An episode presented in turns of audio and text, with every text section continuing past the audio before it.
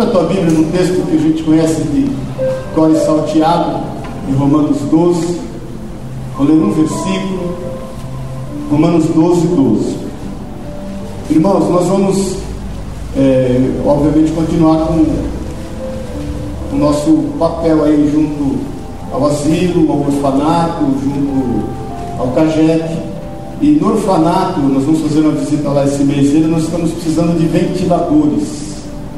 Então eu queria te pedir, se você tropeçar com um ventilador numa loja, o Espírito de Deus amarrar teu pé no ventilador, você não, você não blasfemar não, achar ruim se você tropeçar e cair em cima de uma caixa de ventilador, é Deus te incomodando mesmo, amém? Você sonhar com o ventilador a noite inteira, então é o Senhor falando no teu coração. Então traga aí o ventilador, é, aquilo que Deus colocar no coração, o tamanho que Deus colocar no coração, que a gente está precisando lá para levar para o orfanato. Vamos levar esse mês ainda, assim que a gente juntar um número de ventiladores aí, amém, querido? Ou você pode ir lá e passar alguns dias do teu mês abanando lá, galera. Não tem problema nenhum, você escolhe. For mais prático para você, se achar que é bom ir lá abanar, os, os meninos lá, vai ser é melhor ainda, porque vai, né, você vai ter uma comunhão boa com eles. Mas, se de repente você quiser terceirizar esse ventinho, você compra o ventilador e terceiriza o ventinho lá para a galera. Amém? Romanos 12, 12. Quem achou, diga amém. amém. Vamos ler juntos. Alegrai-vos na esperança, sede pacientes na tribulação e perseverai na oração. Vou ler em outra tradução. Regozijai-vos na esperança, sede pacientes na tribulação na oração perseveramos. Vamos orar. Pai, em nome de Jesus, nós te agradecemos por estarmos aqui. Te louvamos, Deus, por começarmos sempre o primeiro dia da semana na tua casa. Te agradecemos por começarmos esse ano na tua casa. Te louvamos porque o teu Espírito nos tem compungido para estarmos juntos em comunhão, buscando, Senhor, em unidade de espírito, a tua boa, perfeita e agradável vontade. Senhor, fala conosco, ministra os nossos corações, nos dá a direção certa para todas as coisas. Sem ti nós nada podemos fazer. Há caminhos que para o homem parecem bons, mas o fim deles é a morte. Nós dependemos de ti, da tua direção. Fala aos nossos corações já durante todo esse ano, Pai Ministra, Senhor, não só os cultos na palavra, mas nos pequenos grupos, no discipulado, em todas as coisas, vem restaurando as bases da nossa vida. É o que eu te peço nessa oração, neste culto a Ti, em nome de Jesus. Que a palavra de hoje seja um rema do Senhor em nós, que ela venha discernir espírito de alma e que ela venha ter total liberdade para fazer a Tua vontade em nós. Em nome de Jesus. Guarda, Deus, aqueles que estão em viagem, cada um traga-os na tua paz, aqueles que estão se preparando para voltar, aqueles que ainda vão ficar em viagem, que eles desfrutem, sobretudo, da tua companhia, que os teus anjos estejam acampados ao redor deles, os livrem de todo mal. É o que nós pedimos em nome e na autoridade de Jesus. Pai, dá um pronto restabelecimento sobre a vida do Vitor Ferraz, que ele, Pai, em nome de Jesus, veja o milagre do Senhor sobre ele, da mesma forma o Evaldo que o Senhor levante daquele leito, ele seja totalmente restaurado, para a vergonha daqueles que pensam ser alguma coisa, para a vergonha da medicina, de todas as coisas, da palavra do médico, o Senhor restaure a vida do Evaldo. É o que nós pedimos em nome de Jesus, Senhor. Amém. E amém. Amém. Pode sentar-se. Esteja ainda orando pelo Vitor, graças a Deus melhorou muito. O Evaldo está precisando muito de oração, mas eu sei, eu sei que Deus vai fazer um milagre na vida dele. Amém, querido? Eu creio que esse ano é um ano de Deus restaurar muitas coisas na nossa vida. Eu quero compartilhar com você hoje o quanto nós podemos e devemos ser restaurados na nossa perseverança. Irmãos, a gente não precisa, não precisa ter muito tempo em frente da TV, ou na frente do computador, ou até no celular, para a gente perceber que o mundo está cada vez mais de cabeça para baixo. Semana, essas, essas semanas têm sido semanas difíceis essa rebelião lá, essa, lá em Manaus, se você parar, às vezes eu paro para pensar, fico chorando, porque se você parar e entender que há um estudo que diz que 40% da população carcerária são de cristãos desviados e morre da forma como morreram ali aqueles 63, e a gente sabe que os que morrem são os mais fragilizados, né? E depois agora essa semana mais 33, né, em represália àqueles lá, mais dois atentados que houveram essa semana aí, um ontem, de 43 pessoas, outro, outro dia na Síria de 30 e pouco, mais o doido que entrou outro dia aí numa casa e matou 12. E tudo que a gente é confrontado, né, o momento político que o país tem vivido, as aberrações que a gente tem tido acesso agora, não se fala de milhares nem de milhões, já se fala de bilhões. E aquilo que poderia ser feito com tudo isso, mais as assolações do dia a dia, porque como a gente tem muito acesso à informação, não são coisas novas, né? Jesus já havia dito que quando a violência chegar, como nos dias de Noé, os dias estariam se aproximando do fim. Jesus já havia falado né, que é, quando da sua volta é, acharia ele porventura fé na terra, já havia sido dito que o amor esfriaria, já foi dito que o, os dias se encurtariam, daqui a pouco nós estamos comemorando, esse ano é o ano que mais feriados tem, vai passar muito rápido, daqui a pouco nós estamos na virada do ano de novo. Agora o que me preocupa e a reflexão que eu quero que a gente faça essa noite é que muitas vezes eu tenho vontade de desistir. Existem alguns medos, receios que vão muito batendo na porta da gente, na porta da nossa mente. A gente às vezes sai na expectativa de não voltar. Não tem quem fica sossegado quando alguém da nossa família viaja, ou obviamente sai para trabalhar, ou vai enfrentar uma, uma, um desafio, seja ele qual for. E muitas vezes quando a gente começa a se deparar com um monte de notícias, de atrocidades, e a gente começa a pensar, será que vale a pena? Será que, né? A gente toma, tem que tomar muito cuidado para não cair no erro de Asaf, lá no Salmo 73, quando no versículo 13, não precisa abrir, ele ora a Deus, porque ele vê a prosperidade dos ímpios, dando tudo certo para os ímpios, a vida dele, né, algumas coisas não dando segundo aquilo que ele, como homem, planejou, e ele fala, Senhor, em vão, eu guardei santidade. Em vão eu estou mantendo os seus caminhos. E aí logo em seguida, no versículo 14, ele fala, só em parar para pensar sobre isso, achei muito pesada a tarefa para mim. E tudo muda quando ele entra no santuário de Deus, até que entrei no santuário de Deus e atinei para o fim deles. Então, em primeiro lugar, queridos, nós temos que entender quem nós somos. Nós somos filhos de Deus. Senhor nos fala em João 1,12 que aquele, a todo aquele que, que reconheceu o Senhor né, como Senhor e Salvador, a eles foi dada a autoridade de serem chamados filhos de Deus.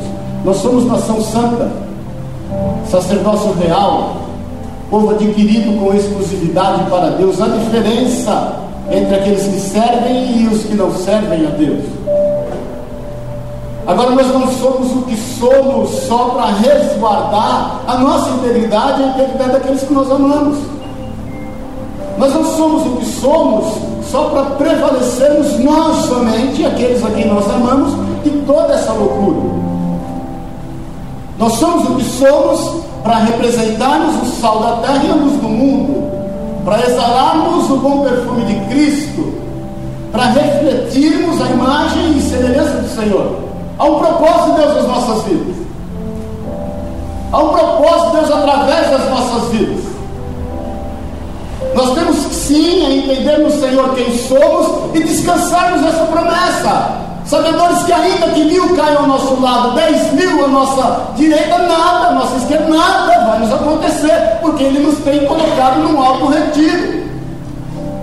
Mas nós não podemos parar de querer nos expor correr riscos. Paz o Senhor. Nós não podemos querer cuidar só daquilo que nos é importante.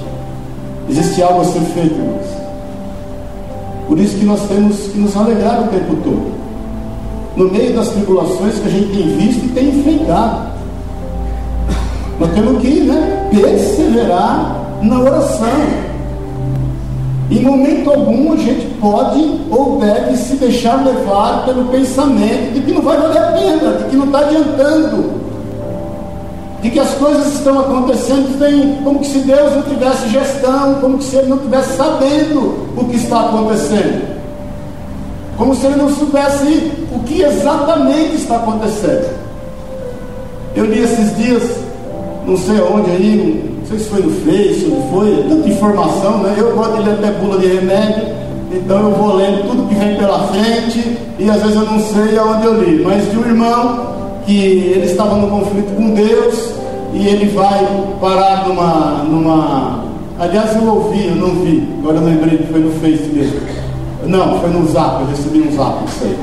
Foi num trem desse aí. Aí, e ele, e ele tá ele, a mulher e os filhos numa estrada, servo de Deus, e ele está indo, de repente o filho quer comer alguma coisa, ele para num posto no meio da estrada e ele pergunta para si mesmo: será que Deus sabe exatamente onde estou agora? Deus, o Senhor sabe exatamente onde estou, o que se passa comigo, os conflitos que eu tenho. E aí ele para no posto e fala para a mulher e para os filhos: vai vocês lá, vai vocês lá e, e eu vou ficar por aqui. E aí ele desce do carro, fica olhando para o lado do outro, de repente tem um telefone do lado, o telefone começa a tocar. O telefone começa a tocar, e ele vai lá, tipo um orelhão, e atende o telefone. E quando ele atende o telefone, uma mulher chorando do outro lado fala o nome dele. Eu não lembro qual. Isso é fato real. Aí ela fala o nome dele, ele, ele fica naquela situação constrangida, mas como é que né, ele é um pregador do Evangelho? Não, eu, eu consegui, eu estava orando e eu queria muito falar com o Senhor e Deus me deu uns números e eu fui anotando os números que Deus me deu e eu disquei exatamente para os números que Deus me deu. E está aí, o senhor atendeu, não sei onde o senhor está, o senhor está na sua casa, se o senhor está na rádio, onde o senhor está, mas Deus me direcionou a falar com o senhor. E ele ministrou a vida dela, que estava desesperada, que queria fazer uma besteira. E... Queridos, Deus sabe exatamente onde estamos, como estamos, o que precisamos que é fato, inegável que Jesus está voltando, ponto, é inegável. Nós não podemos tapar o sol com a peneira, tudo está aí, né? Desvendado diante dos nossos próprios olhos, mas que é fato que nós temos um papel importante nesse momento, isso é. Então nós não podemos desistir, nós não podemos deixar de perseverar, nós não podemos deixar de pagar o preço, nós não podemos deixar de avançar, nós não podemos deixar de perseverando, agindo segundo aquilo que cremos, nós não podemos fazer com que o nosso discurso não esteja alinhado com os nossos atos. Nós não podemos deixar de ser quem somos no Senhor, por mais lutas que eventualmente nós estejamos enfrentando, por mais dificuldades que nós estejamos nos deparando, por mais situações reveladoras diante de nós mesmos que estejam acontecendo, Deus está tratando a sua igreja, os seus filhos, o seu povo, está desvendando mistérios, está revelando pecados, está anunciando promessas, está declarando o seu amor, mas não para nós ficarmos quietos. porque nós temos algo a fazer. Então, mesmo o apóstolo Paulo, que declara o quanto nós devemos perseverar e pagar o preço, ele escreve, abre por favor em 1 Coríntios, no capítulo 15, e ele está discorrendo todo o capítulo acerca da volta de Jesus, da transformação dos santos, do propósito de Deus acerca da vida de cada um. Depois é interessante você ler, mas lá no versículo 58, ele falando acerca de todas as coisas do porvir, ele declara assim: quem achou, diga amém. Portanto, meus amados irmãos, sede firmes, inabaláveis e sempre abundantes na obra do Senhor, sabendo que no Senhor o vosso trabalho não é vão. Deus tem algo através da sua vida. Eu tenho certeza que os irmãos que foram levantados por Deus para visitar aqueles presídios lá que houveram essas atrocidades, eu tenho certeza que o coração deles está em paz quanto aquilo que eles entregaram, e quanto aquilo que eles falaram, e quanto aquilo que eles revelaram da vontade de Deus para aqueles que hoje estão mortos e que certamente estão vivos no Senhor. Por isso que nós temos que ser constantes, inabaláveis, perseverantes naquilo que Deus tem colocado nos nossos corações, porque a palavra não volta vazia. Ela não volta vazia quando você ministra no teu filho. Ela não volta vazia quando você ministra no teu pai. Ela não volta vazia quando você ministra no teu irmão ou irmã. Ela não volta vazia quando você ministra no meio que você trabalha. Quando você fala sem ao menos às vezes abrir a boca. Mas quando você vai dar um bom testemunho e o perfume de Cristo exala de ti, e as pessoas veem que há algo diferente na tua vida, que elas querem esse algo diferente através da tua vida, mas nós não podemos descansar de fazer o bem. Eclesiastes 9, no versículo 10, diz que nós devemos fazer com todas as nossas forças tudo o que nos vier a mão, dar o nosso melhor, porque esse foi o exemplo de Jesus. Então creia que a palavra não volta vazia, que os teus atos não vão voltar vazios, que o Senhor te tem guardado todas as coisas, você e aos seus, a quem você ama, há um diferencial em relação à tua vida, mas nós não podemos deixar de perseverar. O mundo pode estar de cabeça para baixo, querido, mas Deus não perdeu o controle. O Espírito Santo é sobre a sua igreja. Jesus é quem diz: O meu Pai trabalha até hoje e eu também a esperança de Deus no meio em que você convive socialmente, no lugar onde você trabalha ou estuda, a esperança de Deus através da tua vida para as pessoas que se relacionam contigo, a esperança de Deus para os seus inimigos, querido, ore por eles, a esperança de Deus para a tua sogra, olha que coisa boa. A esperança de Deus para todas as coisas. Agora eu quero que você faça essa reflexão quanto a, a entender que você chegou nos seus limites, que você talvez não possa dar mais do que você já deu. Eu quero que você faça uma reflexão quanto às decepções que você já teve, quanto às frustrações que você tem lidado, quanto aos problemas que você tem enfrentado. E eu quero dizer que Jesus sabe exatamente quais são os seus limites. Não há tentação que venha sobre vós que não seja humana. 1 Coríntios 10, 13. Mas ele sabe realmente seus limites, porque ele abre uma porta para que por ela você escape. Eu gosto muito da passagem de Jairo, um dos principais da sinagoga. A palavra de Deus diz que a sua filha estava morrendo. Ele ouve falar de Jesus. Ele vai buscar o Senhor. E Jesus prontamente vai à casa dele. Quando ele vai e fala: Jesus, a minha filha está doente, está à morte, o senhor pode ir em casa? Jesus fala: perfeitamente, vamos lá. O coração de Jairo naquele momento se encheu de alegria, a presença de Jesus era com ele, ele sabia que Jesus ia fazer algo e algo bom. Quando eles estão indo, de repente, alguns sabem da história, se lembram, os que não se lembram, uma mulher que já estava há 12 anos padecendo de fluxo de sangue, ela de repente vai ali e entende que se ao menos ela tocar a orla das vestes do Senhor, ela é curada. E é o que ela fez. Ela passa no meio de todas as dificuldades, tudo aquele emaranhado de gente, tudo quanto é pessoas. Ela, ela, era uma, ela era uma mulher carente, porque ela tinha que viver fora da sociedade. Ela tornou-se pobre, porque ela gastou todos os seus recursos e ela dá um jeitinho, passa por cima dela mesma, passa por cima das suas angústias, aflições, dos seus traumas, dos seus medos, dos seus complexos, toca as vestes de Jesus. Quando ela toca, ela é curada, Jesus para.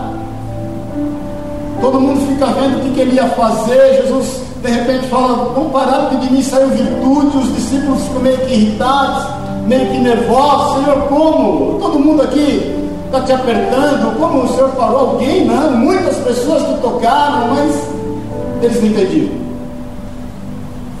Cria uma cena de constrangimento, aquela mulher constrangida se revela, não, eu te toquei.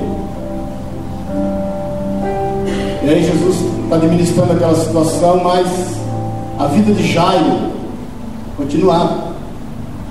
Às vezes nós estamos assim. Jesus vem em nosso socorro, Ele vai em nosso auxílio, o Espírito de Deus tem testificado que Ele vai trazer o livramento, Ele é o socorro bem presente na hora da angústia, no tempo da tribulação, e que o milagre vai acontecer, não sabemos como, nem imaginamos, nem queremos, mas vai acontecer, mas de repente parece que o foco está voltado para outras coisas. Nosso relógio não para. O relógio daquela mulher parou de Jairo não. A festa entrou na casa daquela mulher, mas de Jairo não entrou. E Jairo ainda falando, abre Marcos no capítulo 5. Quando Marcos, quando Jairo ainda está falando, vem alguns amigos, né, entre aspas, e dizem a ele: Não incomodes mais o mestre. Versículo 35. Me achou? Diga amém. Falar dele ainda. Quando chegaram alguns da casa do chefe da sinagoga, da casa dele, a quem disseram: Tua filha já morreu, porque ainda incomodas o mestre. Olha aqui para mim um pouquinho. Eu fico imaginando Jairo, naquele exato momento, pensar consigo mesmo, olhar para Jesus e pensar assim e dizer: Cheguei no meu limite. Não dá mais para continuar. Não consigo perseverar. Não consigo dar mais nenhum passo. Travei. Eu me lembro quando eu levei o tiro e ligaram para casa, para minha casa, né, para casa do meu pai e da minha mãe. E meu pai atendeu o telefone o, o, um abençoado lá do outro lado falou: Quem está falando? Que é Elcio, meu pai falou. Meu pai tinha mania de falar, Elcio Ribeiro, seu dispor. Aqui é Elcio Ribeiro, seu dispor, já tarde da noite. O senhor aqui é da delegacia tal, o seu filho levou um tiro e ele está lá no servidor público, desligou. Meu pai, do jeito que estava, ficou. Ele olhou para minha mãe e falou: Mãe, o Maurício levou um tiro. E não conseguia andar. Não conseguia andar. Eu lembro uma vez eu estava viajando em Açuri, a gente estava fora. E, e aí a gente caçando a Priscila, cadê a Priscila, cadê a Priscila? E liga, não acha. E pai e mãe, né? Tem um filho, né? Tem B.O. ali. Quando achamos a Priscila, já duas e pouco da manhã, eu filha, né? O que aconteceu? Não, pai, aconteceu. Eu dei uma batidinha no carro. Eu estou só esperando o guincho chegar. Quando ela falou, estou esperando o guincho chegar, você já perdeu. Na hora, na hora, adormeceu as minhas pernas e meus braços. Adormeceu. Aí depois, né, óbvio, o guincho chegou, coisa boa não foi, deu PT o carro, e para a glória de Deus, nada aconteceu com ela, mas até que se esclarecesse. Então algumas coisas elas vêm com tamanha violência contra nós, que a primeira coisa que a gente pensa é em desistir. A palavra de Deus diz que o Senhor é tão sensível àquilo que está acontecendo ao nosso redor, Ele é tão sensível àquilo que acontece dentro de nós, Ele é tão sensível às situações às quais nós estamos suscetíveis, as circunstâncias que querem muitas vezes nos assolar e nos consumir, nos trazer para dentro como a força de um redemoinho, para colocarmos no centro desse furacão e nós ali perecermos né, de uma vez por todas. No versículo 36 diz: Mas Jesus, sem acudir a tais palavras, disse ao, disse ao chefe da sinagoga: Não temas crer somente. Então nós sabemos o quanto o mas de Jesus faz toda a diferença na nossa vida, em todos os aspectos dela. E nós sabemos que Ele tem a palavra certa, na hora certa, no momento certo, para que a gente não desista. Então, nosso papel, em meio a esse emaranhado de notícias que a gente tem visto e ouvido, em meio a esse monte de coisa que a gente tem passado, em meio a esses conflitos que tem assolado a nossa mente, quanto ao nosso papel, quanto a fazer aquilo pelo qual nós somos chamados, quanto a pagar o preço pela vida dos outros que estão ao nosso redor, sem que muitas vezes nós nem o conheçamos, é que nós não devemos temer. E nós devemos crer acima de todas as coisas. E saber que tudo que diz respeito na nossa vida e através da nossa vida irá se cumprir. O nosso papel é crer. Porque existe um livro, querido, que será aberto nosso, que é o livro da vida.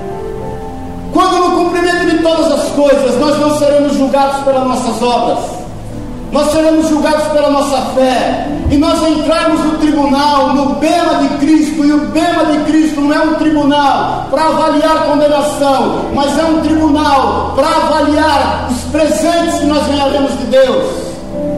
Você pode ter certeza que quando o livro da tua vida for aberto, ele vai estar escrito os teus atos de justiça diante do Senhor. Por isso não temas. O nosso papel é crer. O nosso papel é olhar em meio às circunstâncias que estão ao nosso redor e saber que Ele vai mover um milagre na nossa vida e através da nossa vida. Ele vai promover a consolação, como o apóstolo Paulo fala em, 1, em 2 Coríntios, no capítulo 1, que é na consolação que somos consolados, que nós vamos consolar as pessoas. Que o momento, seja ele qual for que nós estamos passando, vai servir de testemunho. A palavra de Deus diz que Jesus vem com Jairo até a casa dele. Quando ele chega lá, está as carpinteiras chorando. Quando ele olha e fala, nós vamos até lá, na casa de Jairo, no quarto da menina, porque ela está dormindo, ela não morreu. A palavra de Deus diz que as pessoas que estavam presentes começam a rir de Jesus. Está cheio de gente rindo quando a gente libera uma palavra de vida e meia morte. Jesus chama os seus discípulos mais íntimos, Pedro, Tiago e João, mais os pais da menina. Vai até onde a menina está e ressuscita a menina. Por quê? Porque ele sabia os limites da vida de Jairo. Ele é o mesmo ontem, hoje, será eternamente. Ele sabe os teus limites, ele sabe o que você pode alcançar. Quem sabe é hoje que você vai ver, vai chegar na tua casa, tudo vai estar mudado. Quem sabe você tem buscado a Deus e declarou a Ele logo no começo do ano: Senhor, é o seguinte, se esse ano não acontecer nada, o negócio vai ficar feio demais. Se nesse mês não houver mudança, se eu não começar a me deparar com a tua bênção, se eu não tiver uma notícia boa sequer em meio a tanta notícia ruim, Ele sabe e conhece o teu desejo. Ele sabe e conhece a intenção do teu coração. E Ele é quem declara para ti, querido, não temas. Então somente creia. Lança sobre Ele toda a tua ansiedade, Ele tem cuidado de ti. Ele vai resolver questões e problemas na tua vida. E pode ter certeza que é que Ele quer que através da tua vida as pessoas creiam na tua vida e creiam no poder de Deus na tua vida. Abre Tiago 1, por favor. Quando Tiago fala acerca de aflições que a gente enfrenta, que nós passamos, que nós colocamos diante de Deus como conflitos. Ele declara no versículo 12. E achou, diga amém. Bem-aventurado o homem que suporta com perseverança a provação porque depois de ter sido aprovado, receberá a coroa da vida, a qual o Senhor prometeu aos que o amam. Olha para mim um pouquinho. Você tem dúvida quanto ao amor de Deus para com a tua vida? Não tenha dúvida. Tenha plena convicção de que aquele que começou a boa obra, ele vai terminar. Tenha convicção de que Ele é fiel para cumprir toda a sua palavra. A Bíblia diz que toda palavra proferida através da boca de Moisés e todos os profetas, todas se cumpriram, nenhuma se perdeu. Tiago admite que a gente pode passar por provas, mas Tiago declara que nós seremos aprovados. O Senhor não nos submete a nenhum tipo de prova para que nós não sejamos aprovados. O Senhor não permite que a gente enfrente qualquer tipo de situação, por mais adversa que seja, para sermos humilhados. Ele quer efetivamente que a obra dele seja completa na nossa vida. Total, inteira. Para que haja uma manifestação dele através de nós. Tiago ainda fala no capítulo 5. Vai rapidinho no capítulo 5. Eu vou ler, eu ia ler o 11, mas vou ler do 7 para em diante. Diz assim: Sede, pois, irmãos, pacientes até a vinda do Senhor. Eis que o lavrador aguarda com paciência o precioso fruto da terra, até receber as primeiras e as últimas chuvas.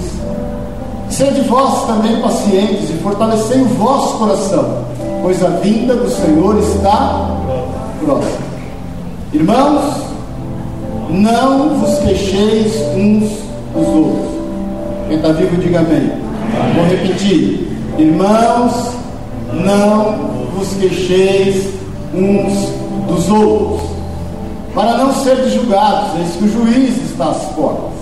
Irmãos, tomai por modelo no sofrimento e na paciência os profetas, os quais falaram em nome do Senhor. Versículo 11: Eis que temos por felizes os que perseveram firmes.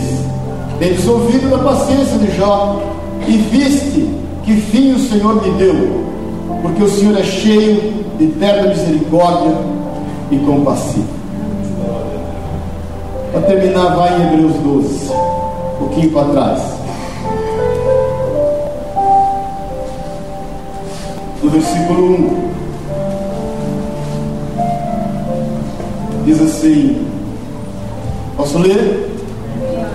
Portanto, nós também visto que temos a tão grande nuvem de testemunhas, desembaraçando-nos de todo o peso e do pecado que tenazmente nos assedia, corramos com perseverança a carreira que nos está proposta, olhando firmemente para o Autor e Consumador da fé, Jesus, o qual, em troca da alegria que lhe estava proposta, suportou a cruz, não fazendo caso da ignomínia e está sentado à destra do trono de Deus.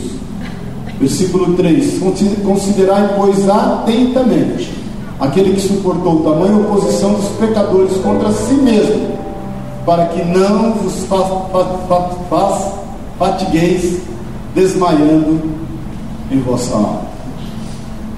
Vamos ficar em pé em nome de Jesus. Eu quero ter um tempinho mais para nós orarmos. Como é que você se encontra? Eu tenho certeza que todos nós temos planos para esse ano. Eu estou compartilhando isso com você porque quando na virada do ano e eu ministrei sobre restauração, eu orei ao Senhor para que eu fosse restaurado em todas as coisas. Eu já sou cristão há 38 anos. Estou à frente do ministério já há mais de 20. Tem que fazer conta, mas é mais já. Um pouquinho mais de 20. E eu reconheço que há algumas coisas na minha vida que precisam ser restauradas. Muitas vezes nós olhamos algumas situações e pensamos assim: será que tem jeito? Eu que já convivi, queridos, com crianças que nós tiramos na rua nós tínhamos uma casa lá que nós tiramos 40 crianças da rua. Depois filtramos, né? Ficamos com 16. Das 16, nós tínhamos a guarda de 8. Um deles até passou o fim de ano lá em Pouso Alegre com os meninos lá na casa. O Adenilson. Convivi com um travesti que foi recuperado, transformado e é casado e dá testemunho até hoje no amor de Deus mas convivi também com muitas coisas que nos entristeceram, me entristeceram. E eu fazendo um balanço, porque coisa ruim de fazer é balanço. Eu não gosto de fazer balanço, porque quando você faz balanço e ele está negativo, você fica meio desanimado. Eu orei ao Senhor e falei, Senhor, eu quero buscar esse ano e eu quero desafiar a igreja esse ano a buscar a restauração de todas as coisas. Eu preciso ser restaurado. Eu vou estar ministrando ao longo do ano, querido, sobre restauração. E eu entendo que uma coisa que nós precisamos é ser restaurados na nossa perseverança. Existem coisas que nós temos desistido, mas Deus não desistiu. Deus não desistiu da tua casa, dos teus filhos, dos teus amigos. Deus não desistiu do teu chamado. Deus não desistiu da tua vitória. Jesus não abriu mão da sua vida. Jesus não abriu mão das promessas que Ele tem para ti. Ele não abriu mão das bênçãos que Ele tem para a tua vida. Ele não abriu mão da tua vitória em todos os aspectos do corpo, na alma, no espírito, na tua vida material. Sobretudo, Jesus não abriu mão dos talentos e os dons que Ele confiou sobre ti. Você tem talentos, você tem dons que te foram confiados. E não há um dom e um talento sequer, irmão, que seja usado em benefício próprio. Todos os dons e os talentos confiados a nós é para que as pessoas sejam abençoadas. Esse é o propósito de Deus na tua vida. Então quero te perguntar: como você se encontra? Talvez você esteja orando e talvez você esteja pensando, e eu quero ser profeta de Deus na tua vida. Muitas vezes sendo assolado, dizendo: Senhor, eu acho que não dou mais conta. Eu acho que o mundo chegou numa situação tão grave que não tem mais jeito. As pessoas não querem mais ouvir de ti, as pessoas estão embrutecidas no seu entendimento. Querido, não há, nada, não, há nada novo. Não há coisa nova debaixo dos céus da terra. Nada. A assolação que tem assolado o mundo sempre foi dessa forma. Mas Deus sempre levantou o seu povo como nação forte, fazer a diferença.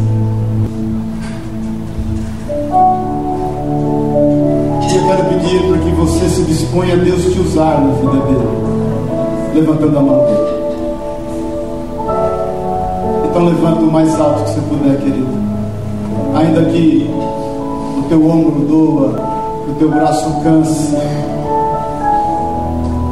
Mas eu declaro o Senhor revigorando as tuas forças agora.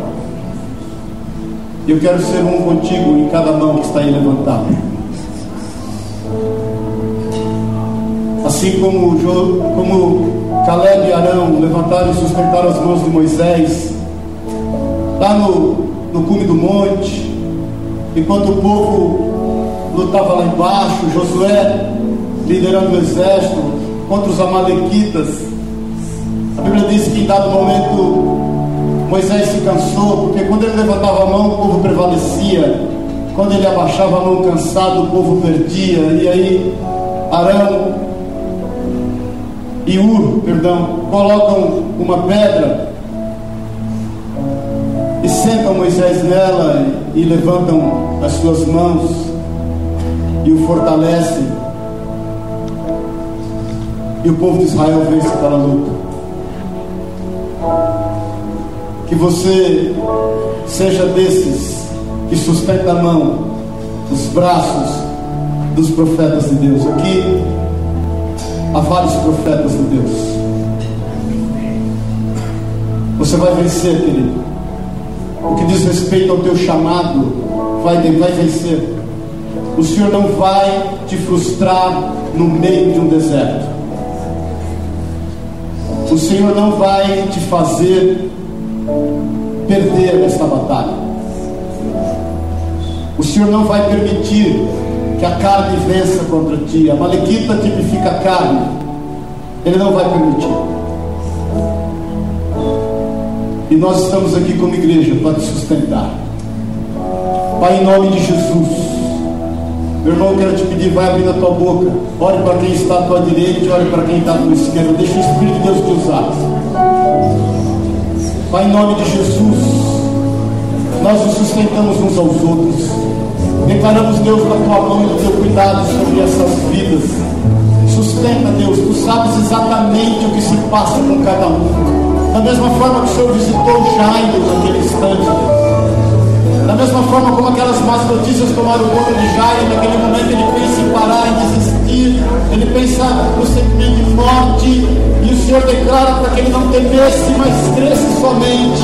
É isso, Deus, que nós ministramos na vida uns dos outros. Pai, em nome de Jesus, fortalece restaura a perseverança agora. Que os nossos olhos estejam postos no Senhor somente.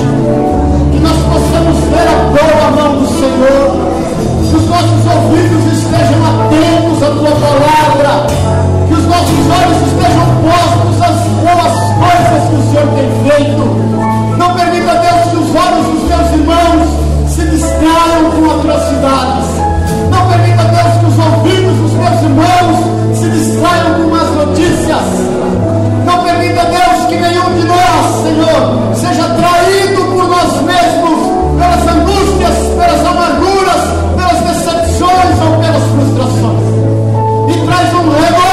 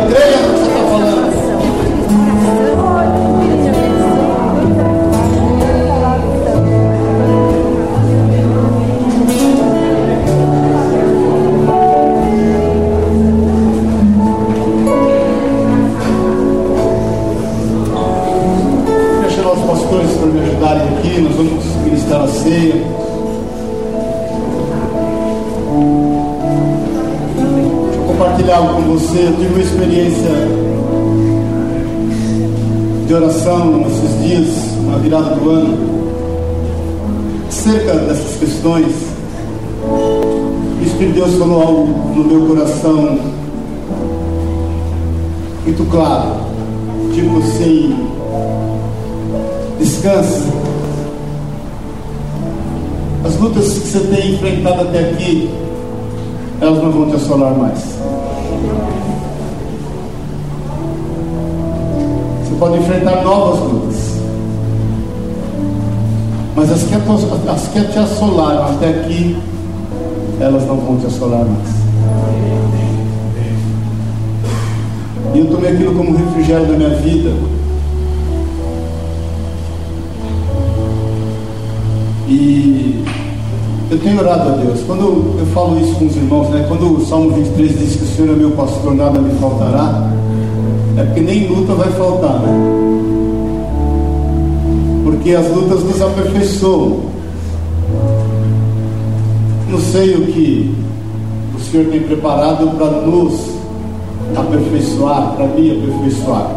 Eu sei que Ele tem preparado coisas boas.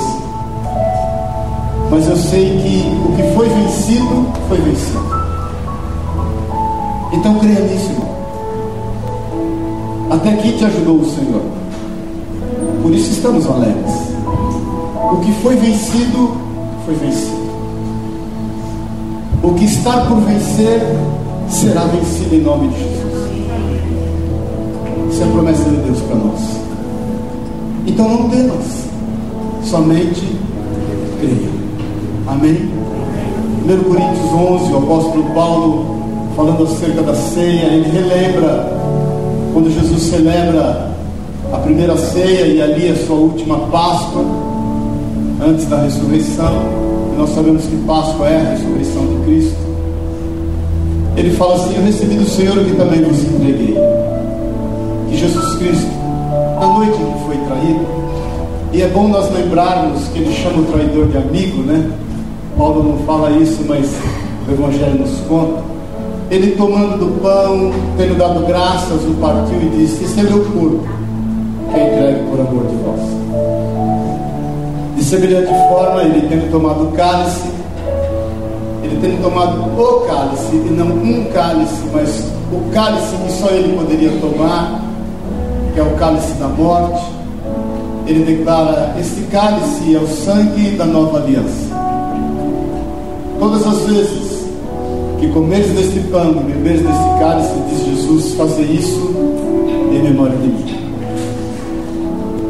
Então, em memória de Jesus, que nós nos reunimos em torno da mesa, declarando que Ele é o Senhor, de que Ele é vivo, ressurreto, e que Ele vai cumprir toda a Sua palavra e virá nos buscar. O apóstolo Paulo ainda nos exorta em amor e fala assim: examine-se o homem a si mesmo, para que não coma deste pão ou beba deste cálice indignamente. O indignamente ali, a palavra, o verbo usado, ele não diz respeito a algum tipo de atitude ou atributo moral, mas ele diz respeito ao quanto não é estar digno, mas ser digno. O ser indigno é fazer sem fé, é não crer. A Bíblia diz que tudo que nós fazemos sem fé é pecado. Então a dignidade reside no fato de nós sabermos que Jesus é vivo, que Ele vai voltar, que nós somos fortalecidos nesta ceia, na certeza de que Ele tem restaurado a nossa perseverança, que é aquilo que o Espírito de Deus ministrou nos nossos corações hoje. Na certeza de que Ele vai cumprir todas as coisas e que nós somos os seus filhos. O tomar a ceia com dignidade é saber quem é Deus na nossa vida e Ele é o Senhor. Eu já me deparei com alguns irmãos, eu me converti na Assembleia, assembleando, há trilhões de anos atrás, falavam assim: Eu não vou tomar ceia porque eu estou em pecado. Eu, desde menino, falava para os irmãos: Irmãos, é melhor você parar de pecar e começar a tomar ceia, do que você parar de tomar ceia e continuar pecando. Então, tome a ceia em liberdade com dignidade de crer e saber que Jesus irá cumprir todas as coisas. Amém? Você crê nisso? Pedir para o Márcio orar pelo pão.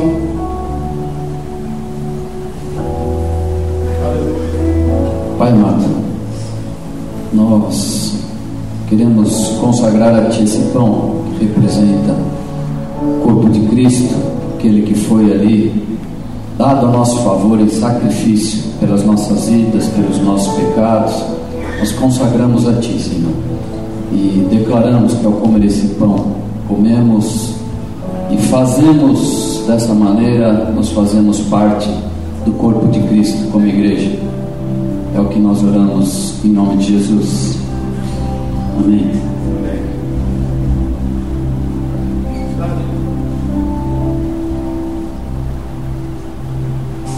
Senhor, te glorificamos, te exaltamos por esse privilégio, Deus, de sermos chamados teus filhos. Senhor, esse cálice que representa a tua aliança conosco, o derramar do teu corpo, do teu sangue na cruz, e nos deu esta condição. E nesta manhã, Senhor, os nossos corações sejam inundados por este amor tão profundo de Jesus este amor que nos alcançou, Senhor, ainda que merecemos todas as coisas, mas tu nos amaste, Senhor. Senhor, este, esta ceia nos marque com perseverança. Esta ceia nos marque com firmeza. E essa ceia nos marque, Senhor, com o teu profundo amor, ó Deus. Primeiro para contigo, depois juntos para com os outros. Senhor, é o que nós te pedimos e te agradecemos. Em nome de Jesus. Amém, Senhor. Vamos sair do lugar, meu nós vamos cantar um canto de alegria solo. Este assim o Senhor.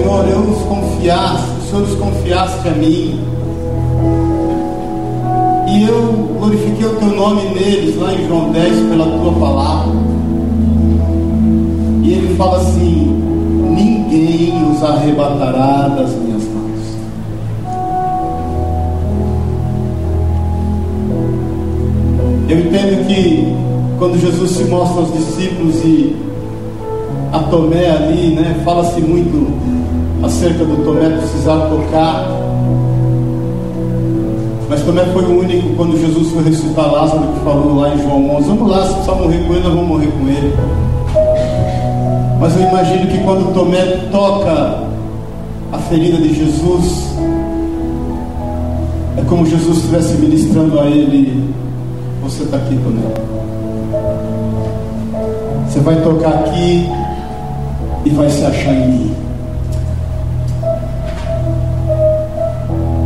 Jesus, quando entregou o seu corpo, ele nos fez parte dele.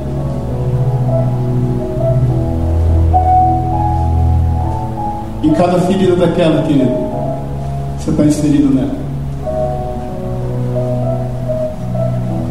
Cada gota daquele sangue, você está dentro dele. Não tenha dúvida. Não duvide.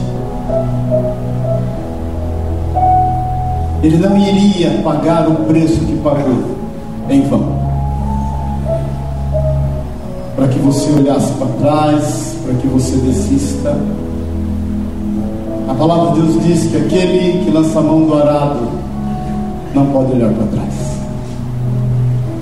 Então não duvide.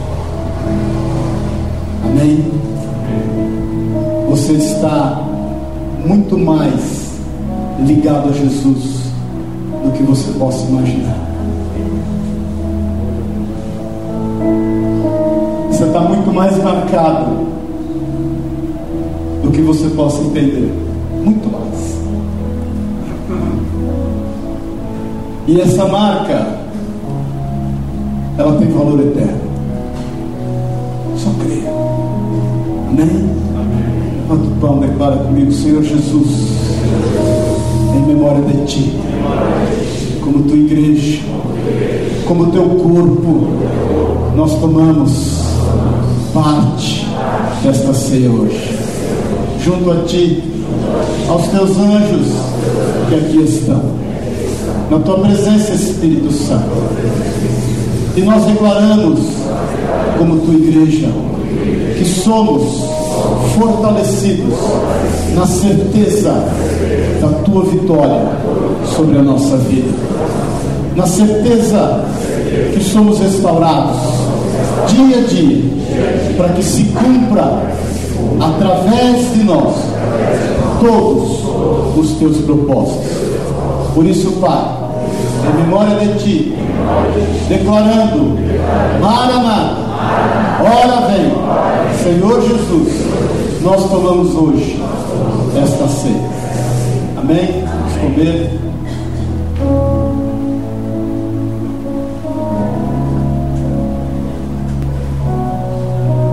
Aleluia.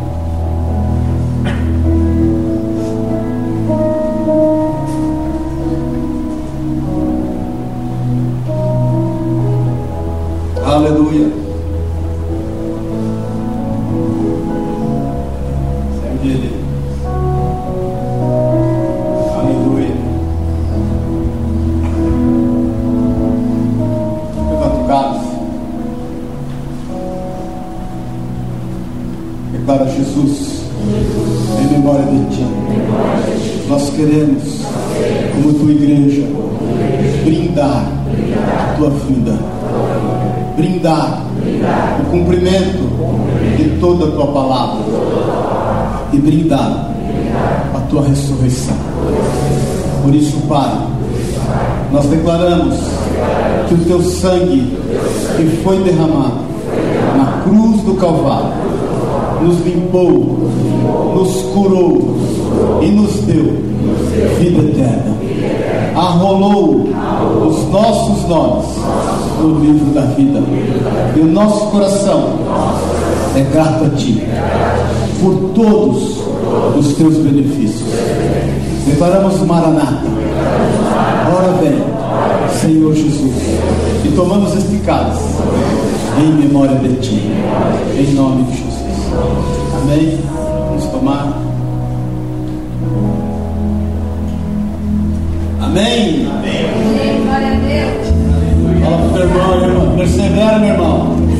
Fala para ele, na esperança. Sede pacientes na tribulação. Perseverai na oração. Amém, queridos? Antes de eu dar a. Pode dar uma salva de palmas a Deus?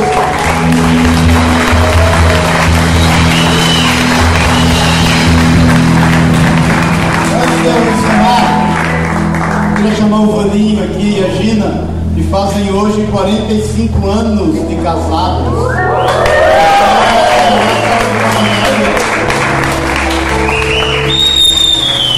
Casaram com 10 anos, né? A Gina casou com uns 8. 45 de casado. Imagina uma jovem dessa, um vazinho, um moço desse. Casou o quê? Com 12 anos? Você 12, ela 8. Olha que bênção, irmão. Você vê que é possível. Olha aqui para mim, quem é casado, persevera. Paga o preço. Amém, querido? Levanta suas mãos aí, vamos abençoá-los. Obrigado, Pai.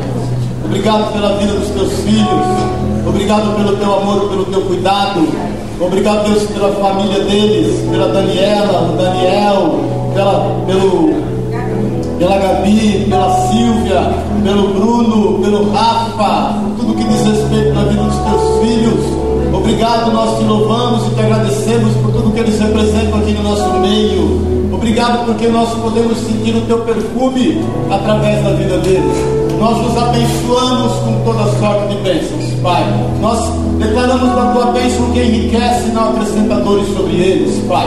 Que eles sejam cumpridos todos os sonhos e os propósitos deles através desse matrimônio. É o que nós declaramos em nome e na autoridade de Jesus. E que isso sirva de exemplo, Pai, para que todos perseverem, paguem o preço e vejam a tua boa mão. Nós declaramos desta bênção sobre eles e nos alegramos junto a eles, em nome e na autoridade de Jesus o Senhor. Amém. amém. E amém. Glória a Deus.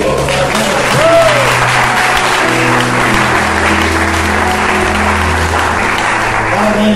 Deus viu? Amém, queridos? Deus é bom. Então, olha, já vai arrumando na sua agenda aí, 28 de janeiro, das 10 da manhã até as 18 horas, nós vamos fazer um intensivão daqui, ó. Quando a igreja vive o amor de Deus. Tatá tá fecha com aquele óculos ali, hein, Tatá? Você vai ele fazer propaganda lá na minha loja, lá no Óticas Caras. Não, ficou da hora, não tinha não. Da hora lá. É, é, e aí, nós, em fevereiro, nós vamos começar o discipulado em três níveis. Amém, querido? Deus vai nos dar, nos dar estratégia aí. É um discipulado extenso e muito legal, muito profundo.